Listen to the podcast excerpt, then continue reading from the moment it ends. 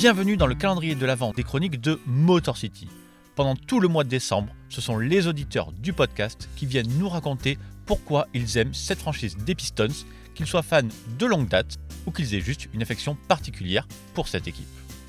Avant dernier jour du calendrier de l'Avent, et Vincent s'est lié aux Pistons d'abord par Ben Wallace et ses bandeaux de tête autour des bras. Puis en grandissant, il a compris les valeurs défensives et collectives des Pistons, parfaitement incarnées bien sûr dans les Bad Boys. Les Detroit Pistons, au tout début de ma passion NBA, c'était sur le jeu NBA Live 04. J'avais 13 ans et millicite j'avais une grosse cote. Il y a aussi un gars qui met des bandeaux de tête autour de ses bras. le paroxysme du jeu des années 2000. Je ne vais pas mentir, c'était pas mon équipe favorite, encore plus en plein milieu de mon adolescence où on est bercé de Vince Carter, Kobe ou encore Tracy McGrady. Et puis, avec le temps, on grandit et on commence à comprendre la force du collectif, de la défense, de l'esprit d'équipe et du sacrifice. Et surtout, on commence à se demander, mais dis donc, comment la NBA en est arrivée là? Du coup, en tout bon passionné, on se plonge dans l'histoire de la ligue.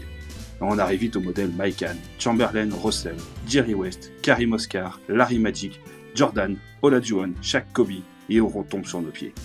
Et puis on regarde dans le détail. Il y a une chose qui n'apparaît pas du premier regard. Un truc nommé Bad Boys. Ah Qu'est-ce que c'est? Et là, on ouvre la boîte de Pandore du drama, et c'est magique.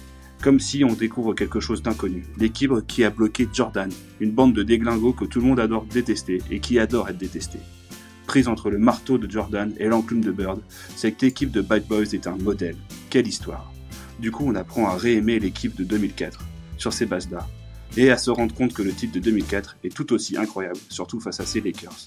Bref, les Pistons, bien qu'étant une franchise franchement sous-estimée, ont toute leur place dans l'histoire et j'espère qu'ils arriveront à revenir au plus haut de la ligue. Joyeux Noël à tous les fans.